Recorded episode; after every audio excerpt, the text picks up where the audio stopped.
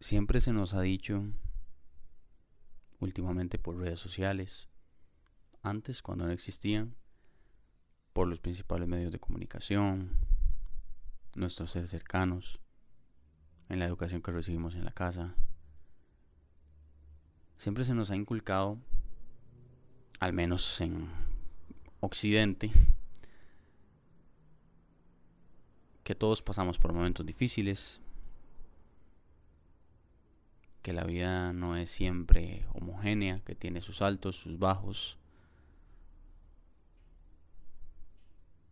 Y también incluso frases trilladas como que Dios le manda sus mejores batallas, a sus guerreros más fuertes, como que la noche es más oscura antes de que amanezca. Y todas estas frases que dependiendo de dependiendo de vos te puede ayudar te puede rebotar y decir, nah, está hablando. O te puede calar muy hondo y decir, sí, es cierto. Y te puede ayudar. Y si a vos te ayudó esa frase, la frase es verdad para vos, nadie te la puede quitar. Porque te ayudó, porque te ayudó a salir de un estado en el que estabas quizás más deprimido, quizás, quizás más bajoneado. Y si no te ayudó, pues habrá otra narrativa. Otro tipo de personas que van a llegar con el mismo mensaje a través de otro tono, otras palabras y otro enfoque, pero que va a terminar sirviendo igual. Uno es arroz con huevo y el otro es huevo con arroz. Las dos sirven. Nada más que no a todo el mundo le va a servir exactamente lo mismo.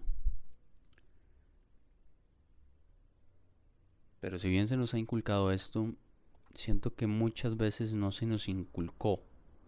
Y no lo hablo solo en mi caso personal, sino de la mano con todas las experiencias que he podido tener grabando este podcast. Quizás todavía como sociedad nos falta seguirnos inculcando a nosotros mismos, adultos hoy en día, que como lo hablaba en uno de tantos episodios, no dejamos de ser niños más grandes con responsabilidades. Y hay algunos que tienen todavía la necesidad de estar yendo seguido donde la mamá porque tienen ese calor ahí. Hay gente que no para nada, en eso cero. Ah, pero tienen otra situación en la que no, es que todos tenemos.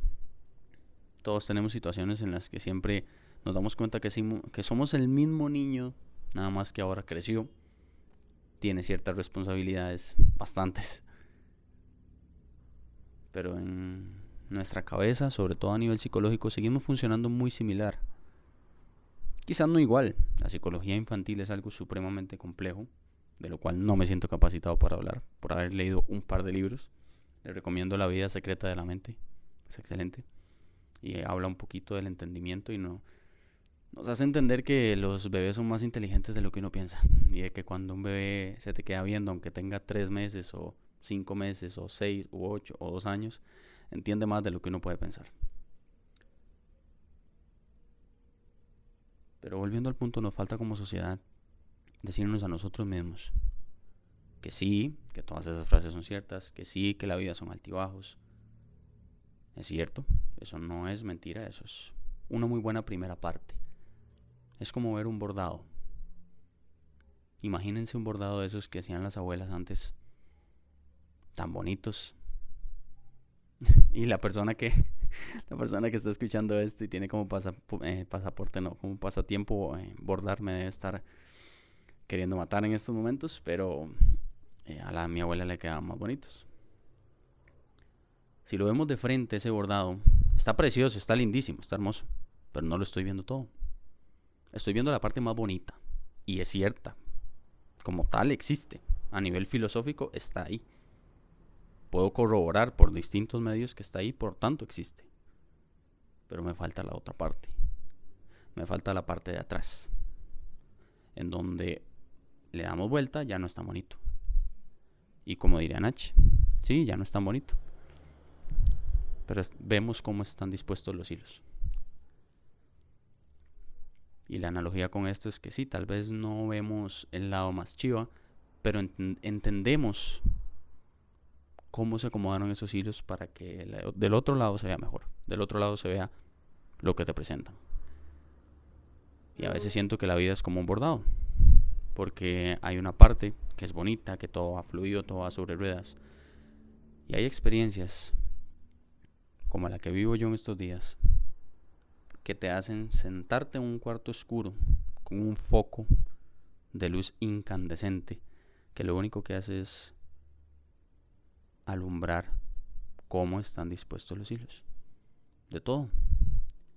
Del entorno que me rodea, de las verdaderas caras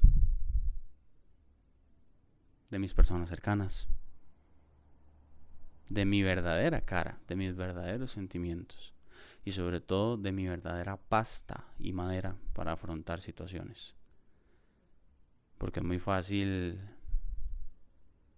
ir al gimnasio el primer mes.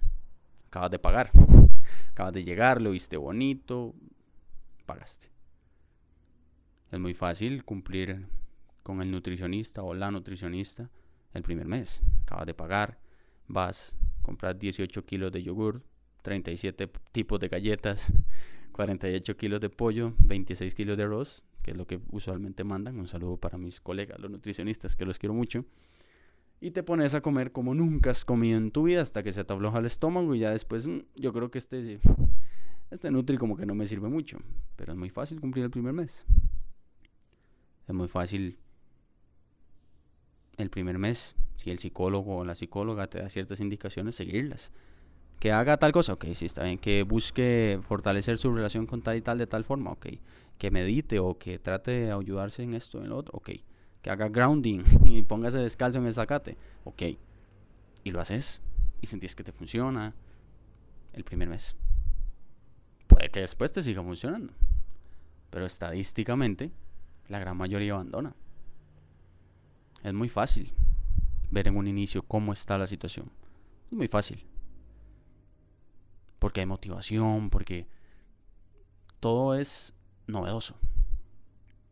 Cuando pasa el tiempo y las cosas se ponen difíciles, y pasé por un mal momento, o te, tuve una ruptura amorosa, o me pegué una gritada en mi casa, o con mis amigos, o en el trabajo, mi jefe, lo odio, y así, tener que llegar a entrenar igual tener que comerte los 27 kilos de pollo que tenés en la nevera porque los tenés que cumplir porque los gains y después ir caminando descalzo en el zacate, cagándote en todo el día de mierda que tuviste, pero lo estoy logrando. Y un ojo brincando, fasciculaciones se llama eso a nivel fisiológico. Y ya ahí no es tan fácil, ¿cierto? Exactamente en ese punto es en el que la vida nos pone cuando de un pronto a otro, como lo fue en mi caso, llegas, sentís una masa irregular en tu cuerpo y decís, mm, no me suena, no me duele, no nada, pero no me suena, voy a ir, voy a ir a que me revisen. Dato, dato de color para todos los hombres que me escuchan.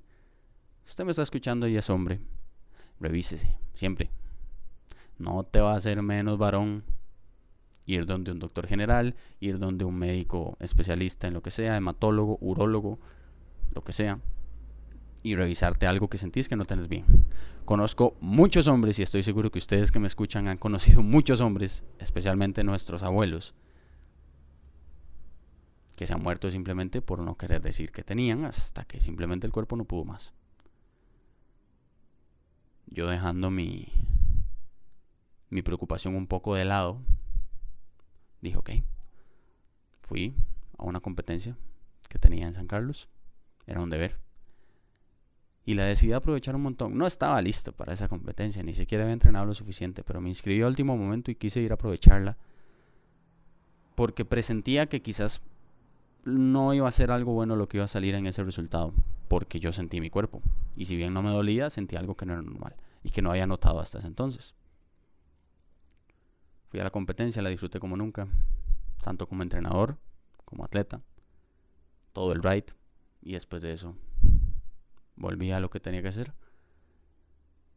Y con la frialdad que caracteriza a un doctor, que los he tenido tanto de eso, doctores, y yo estando como paciente, así como profesores también, que son igual de fríos. Así con esa frialdad, simplemente te dicen, sí, tenés cáncer. Y uno se queda viendo al doctor. Y dice, pues seguro sí. Y empezás a darte cuenta que estás en el primer paso de todas las fases que tiene la aceptación. Estás en negación. Puede ser muy fuerte, puede ser una persona que se administra bien a nivel emocional. Puede ser una persona que es más racional que emocional, como en mi caso, etc. Que de un pronto a otro te das cuenta que estás en plena negación y que te falta eh, pasar por la ira, por la negociación, por la tristeza y llegar finalmente a la aceptación. Y que sos un ser humano, que vas a pasar por ahí. Puede que de forma mucho más efectiva que quizás alguien que está muy poco trabajado psicológicamente, alguien que va a ahondar en la negación, en la ira y en todos los pasos que no que no llevan a la aceptación antes de entrar tan siquiera en el tercero, que es la negociación. Pero vas a pasar por ahí. No puedes pasar de la negación a la aceptación. Ok. Incluso haciéndotelo creer en el momento. Esto es lo que tengo, ok. Vamos para adelante. Y luego te vas al carro y ves los papeles. Y es que ni siquiera entran o ganas de llorar o ganas de preocuparse. Solo como que te suena muy ajeno lo que te acaban de decir. Todo te da vueltas en la cabeza, pero son las 4 y 40 y tenés que dar clase a las 5. Y hay varios clientes que te esperan diciendo, ¿qué me dice Chusito? ¿Cómo estás? Y vos no puedes llegar, no, es que me acaban de decir que... Entonces te pones en modo avión a nivel emocional, cumplís con tu trabajo y después resolves. Y ahí es donde una analogía que yo siempre uso, que me sirve muchísimo.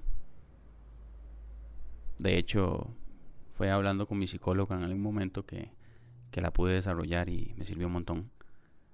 Fue el ver la vida, sobre todo ver mi cabeza como una nevera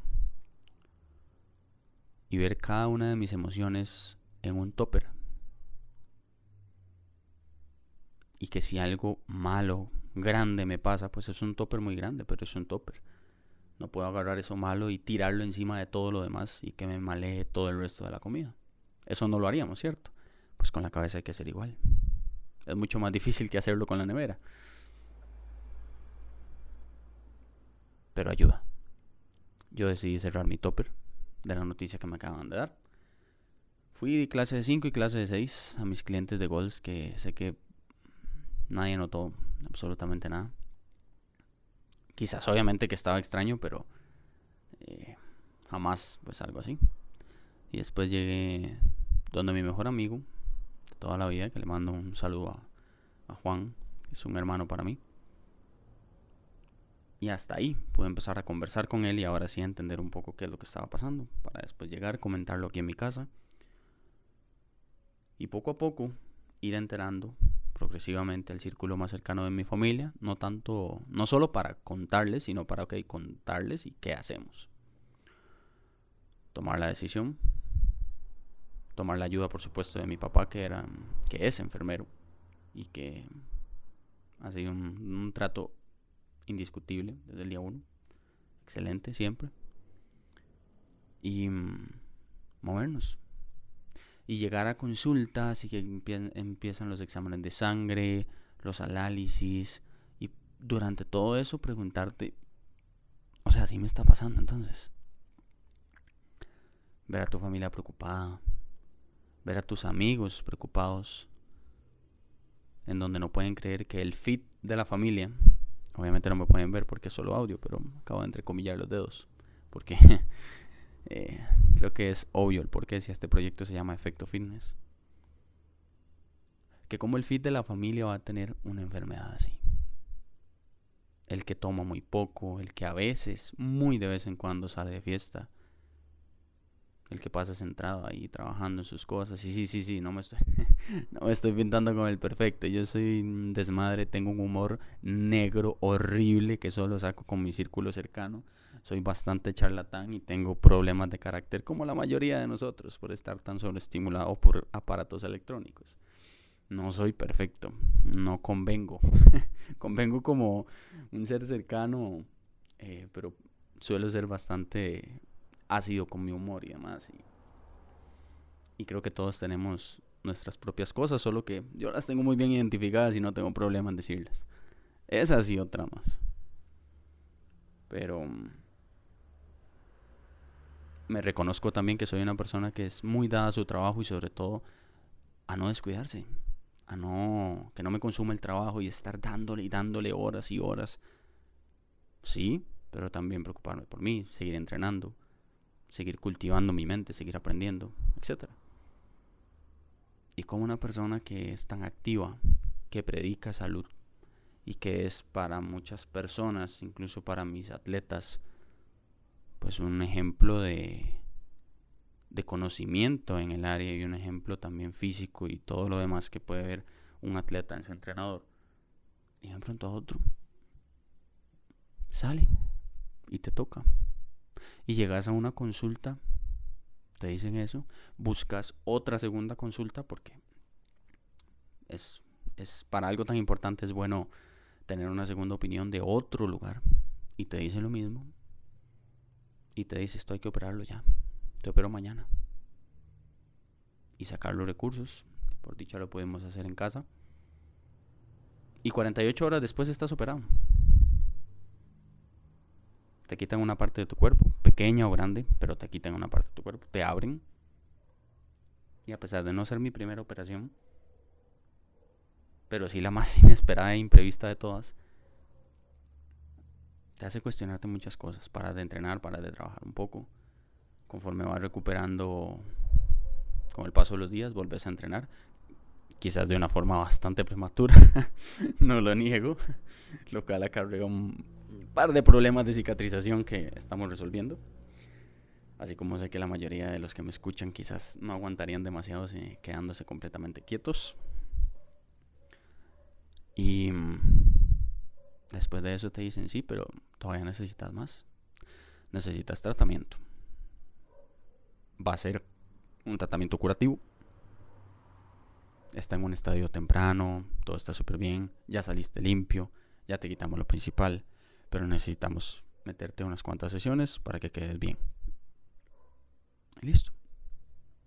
Y es así como en cuestión de meses, no, ¿cuál meses? En cuestión de semanas pasa todo y un lunes 18 de diciembre, cuando hace un año Messi estaba quedando campeón, un año después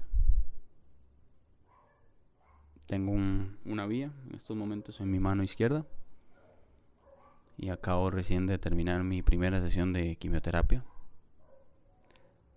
Siendo una persona que se enferma una vez al año, tal vez, incluso a veces una vez cada dos años me puede agarrar una gripe, que no me tumba, solo me da los síntomas mínimos dos, tres días.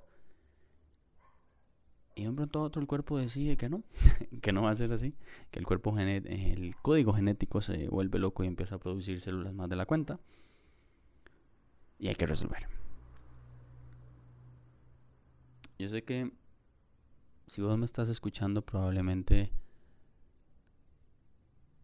tenés algún tipo de conversación con vos mismo o con vos, vos misma o con vos misma sobre el tema espiritual cuando estamos solos antes de dormir o en algún momento que estemos solos y nos ponemos a pensar cuál es el origen de todo esto, de tanta información que tengo, de tantas cosas que me han dicho generaciones de generaciones, de generaciones de generaciones, que realmente es cierto, que no, a qué me apego, a qué no. Y si usted cree que está lo suficientemente seguro, creo que no se ha cuestionado lo suficiente. Porque cuando empezamos a cuestionarnos, a escuchar ir a conferencias de personas que piensan diferente, ir a conferencias de religiones, ir a conferencias de predicadores, ir a conferencias de personas ateas, ir a conferencias de personas que piensan diferente. Y te empieza a caer toda la información y te das cuenta que cada vez es más complejo. Y como diría Nach, que lo vuelvo a citar, porque es mi rapero favorito. En este mismo instante, un estudiante cierra su libro y sabe que lo aprendido le hace sentir más sabio y también más confundido. ¿No es cierto? ¿No es cierto? En este mismo instante, que vos me estás escuchando ahí parqueando en el McDonald's, mientras vas en presa por la 27 o en la casa rascándose las nalgas haciendo ese café, qué sé yo. En este mismo instante hay un estudiante en alguna parte del mundo, en muchas partes del mundo, que está cerrando un libro y está sintiendo eso. Por eso esa canción que se llama En este mismo instante es brutal, porque uno escucha como 80 cosas diferentes que pasan en este mismo instante y es cierto, está pasando. Y muestra un poco lo que estoy diciendo.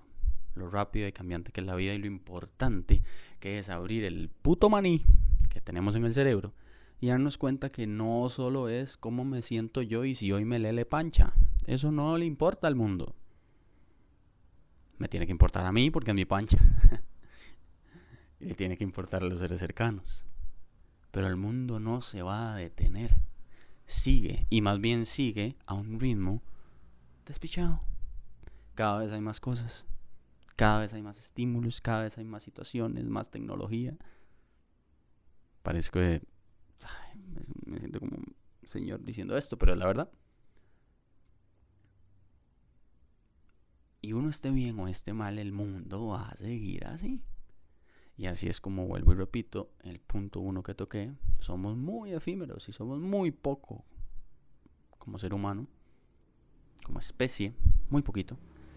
Y por eso mismo, ya que somos tan poquito, tan vulnerables, que le aportamos tan poco a la tierra, porque lo que hacemos es despicharla. Y nos da tanto a la tierra, a Dios, al Corán, a la Biblia, el Buda, el, cualquiera.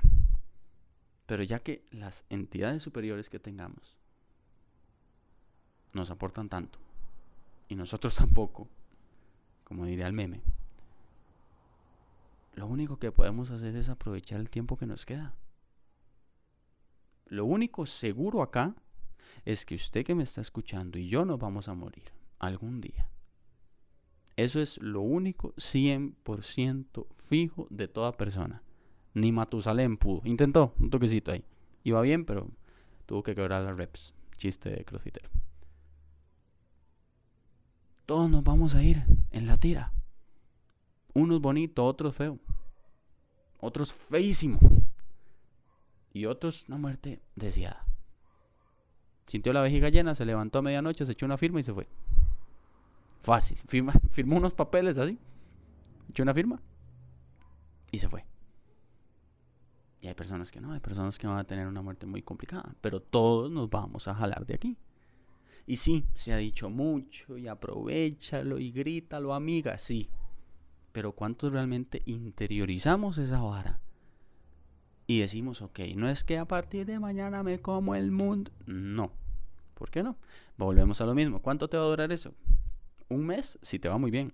Tal vez una semana, incluso días, horas. Y se te pasa ese grito que pegaste de emoción porque está siendo emocional solamente. No está mal ser emocional. Pero ahí estás solamente hablando a pura emoción, con el hígado en la mano. Después ya se te bajan los humos, todo bien, la parte hormonal hace lo suyo, se baja. No, ya como que no se me antoja tanto, mejor entreno mañana. Y volvemos a caer en el mismo círculo. Pero luego vemos otros reels, otra situación, eso no es cierto, madre. En 2024, yo prometo que para el 2024 tal. Y ahí nos tienen a todos los entrenadores. Ahorita estamos comiendo. Es que aquí no puedo hacer ese tipo de chistes, pero bueno, eh, nos está yendo mal económicamente. Y no, no era comiendo mierda porque se estaba suavecito. Pero nos está yendo mal. Porque a todos los entrenadores, pues, aunque nos siga yendo bien algunos, y tenemos la dicha, nos va más mal que el resto del año. Pero ahí nos tienen en enero y febrero y marzo, así fácil, fácil, fácil. Bueno, es que no pueden ver el gesto, pero lo que estoy haciendo es gesto de plata. Ojo, cuidado. Recogiendo aguinaldo. Todo el mundo, coach, hágame una progra, qué chiva, yo quiero. Es que quiero nalgas, es que quiero brazos, los más. Y sí, Rich, el mismo Rich Fit Tips le dijo, no es que un mae no pueda querer nalgas y una huila no pueda querer brazos, pero en mi historia como entrenador muy pocas veces ha pasado eso. Entonces, pues hablamos de tendencias estadísticas. Y después uno ve que qué raro. Me llegaron 8 clientes nuevos, 10 clientes, los que sean, pero llegaron un montón de gente nueva en un lugar grande como la franquicia de gimnasios en la que trabajo yo que vemos cientos de clientes nuevos en esas épocas y después baja. Y es la típica persona que encuentra su excusa, todo esto.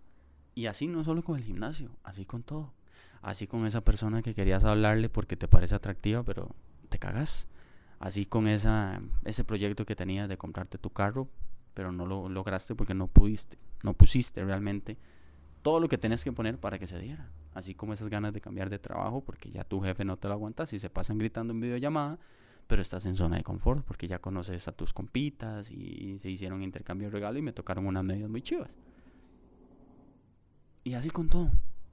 Inclusive hasta con un tipo de alimentación o en el mismo lugar donde usted está viviendo esas ganas de irse o de cambiar o de yo tengo que salir de la casa de mi familia, no por problemas, sino por independencia, o no, yo ya vivo solo, pero quiero irme más cerca del trabajo porque las presas y que la gasolina, todos tenemos siempre cosas que mover, en todo aspecto, pero a veces nos huevoneamos y nos pasamos haciéndole scroll y scroll y scroll. Y para que es eh, para el que es muy señor y me está escuchando, usted señora que me está escuchando, scroll es hacerle a la pantallita así para arriba y que pasen los videos. Le hacemos scroll a la pantalla 20 minutos, 30 minutos, 50 minutos, una hora, dos horas o más, todos los días, viendo mierdas que ni siquiera al final nos acordamos que vimos. Tenemos el algoritmo completamente despichado. Y pensamos que nunca nos vamos a morir. Hay un motivador muy bueno para el que lo quiera escuchar igual. Se llama Diego Dreyfus. Puede que les guste, puede que no. El Maya habla muy certero. Pero tiene mucha verdad en lo que dice. Tiene toda una filosofía de vida que él le puso, te vas a morir. Y así se llama su libro y se llama las cosas que vende. Y realmente es así. Es hacer conciencia, te vas a morir que sí, que tengo, no sé, no, pero yo tengo apenas 40, yo probablemente tengo salud, tal. Y sí, probablemente a esa persona le faltan 50 años de vida. ¿Quién dice que no? Puede que no, eso nadie lo sabe. Pero tarde o temprano nos vamos a ir. No sabemos qué hay después de acá. Nadie lo sabe. Nadie. Yo puedo creer y tener total y absoluta fe en que va a pasar X o Y en reencarnación, en ascender a los cielos, en espiritualidad, en que no hay nada, en que hay un vacío existencial. No nos vamos a poner en ese de aquí porque yo no fumo y, y, así chingo, y así chingo es, es, es, difícil. Estoy con ropa, pero bueno, sin, ¿verdad? Sin, sin, sin meterse nada, ni un whisky tengo, entonces no vamos a tocar temas tan profundos. Pero sea como sea, sea como sea, nos vamos a ir en algún momento. Y a veces vivimos como si no, no, como si no nos fuéramos a morir. Con esta situación que a mí me pasa, lo quise documentar. En primero porque ya no, obviamente en estos días no trabajo y tengo tiempo de sobra y mi mente si no se queda, mi mente si se queda quieta se confunde y se pone en estados bastante extraños, que es mejor mantenerla ocupada y así me gusta. Sin embargo, es muy bueno quedarse de vez en cuando en un total silencio y permitir aburrirte. Y sí, hay hasta memes y todo esto de, que de ahí brota una creatividad muy grande. Cuando te permitís aburrirte, dejas el celular, así sea debajo de la cama si es necesario, y solo te sentás a contar clavos, a ver el techo y se te empiezan a ocurrir cosas. Te empiezas a acordar de cosas, te empiezas a reír como tonto y terminas contándote un chistote y no ha pasado nada, todo está en tu cabeza. Claro, si eso se vuelve cotidiano, pues entramos en un problema. Pero en etapas como la que estoy pasando yo ahorita, inevitablemente hay muchas horas para pensar. Y quería compartir ese punto con ustedes porque mm, yo estoy, vamos a lo mismo, certeza no tenemos de nada, pero yo estoy muy tranquilo en que todo va a salir bien. Porque física y sobre todo mentalmente yo me encuentro muy fuerte. Hasta el momento no he tenido ni un solo síntoma. Yo sé, he estudiado salud, saqué ciencias del, movimiento humano con énfasis en salud clínica. Sé cómo prescribir el ejercicio. No soy médico, pero sé cómo prescribir el ejercicio a personas con cáncer y a personas enfermas. Y sé qué es lo que tienen que ver a nivel de eh, quimioterapia, cuáles tipos, etc. sé que es muy probable que si vienen efectos, que tal vez no, vienen días después. Y por eso es que cada uno de estos días van a tener un podcast. Porque tengo siete sesiones por delante. Y como me vieron RX, como yo entré y me vieron pinta RX, tanta mamadilla, tan, tan jovencilla, me las pusieron seguidas. Así que tengo una lunes, una martes, una miércoles, una jueves, una viernes. Después tengo otra el 26 de diciembre y otra el 2 de enero. Y esas son las siete sesiones que tengo en mi vida. Por supuesto que nadie está completamente exento, puede volver a aparecer en algún momento, en algún otro lado, hay que estar en control. Pero de momento eso es lo que tengo indicado. El estadio es muy temprano, todos los exámenes salieron bien y eso obviamente te ayuda. Te ayuda a pasar de ese primer paso, de la negación. Luego entrar en una ira de decir, ¿por qué putas a mí me pasa eso? si yo me dedico a ser entrenador, entreno, como bien, no tomo, y hay cuánto marifufo en la calle, usted puede ver cuánto asqueroso hay a las 3 de la mañana, quedando hasta la verga, inyectándose agua de servicio, y el mae tiene la pielcita en todas, y tiene cero tumores, todo bien. Y pasa. Esa es la ira, porque es literal así, todo el todo lo asqueroso mezclado junto con chicha y sacado. Y luego viene la negociación. Que básicamente es como, como ese como ese regresar a un pasado en el que uno estaba, o sea, antes del diagnóstico, y decir, ¿qué puedo yo hacer como para que todo vuelva a ser como antes y tal? Y eso es muy psicológico. Así dures dos minutos ahí porque sos una persona súper eficiente, pero te va a pasar. Vas a pasar por ahí. Es imposible que no pases por ahí hasta incluso en desorden. Puede que lo primero sea la ira, me cago en la puta, ¿cómo puede ser? Y después la negación, mano, es que no puede ser posible. Los combinas ahí. Pero pasamos por todos esos procesos. Y después de negociar y decir, bueno, pero es un estadio temprano. Bueno, pero si me operan y me someto a estas sesiones, ya quedo como antes. Y sí, como antes uno no va a quedar, porque después de librar una guerra no, uno no empieza de cero, uno, uno lidia con ella el resto de la vida y y más bien eso es lo chiva, que te deja como esa enseñanza. Después llegar, por supuesto, a una tristeza, que sería como el punto 4, para terminar cayendo en aceptación. Durante todo este proceso, que muy probablemente tenga eh, subidones y bajones, así como lo acabo de explicar en un inicio, que realmente la vida, por más que nos lo digan, hay que acordarse siempre que es así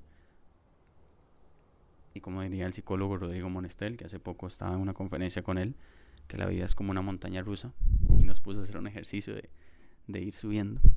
Y él dice que son 15 tacas. 15 taca, taca, taca, taca, taca, taca, taca, plac.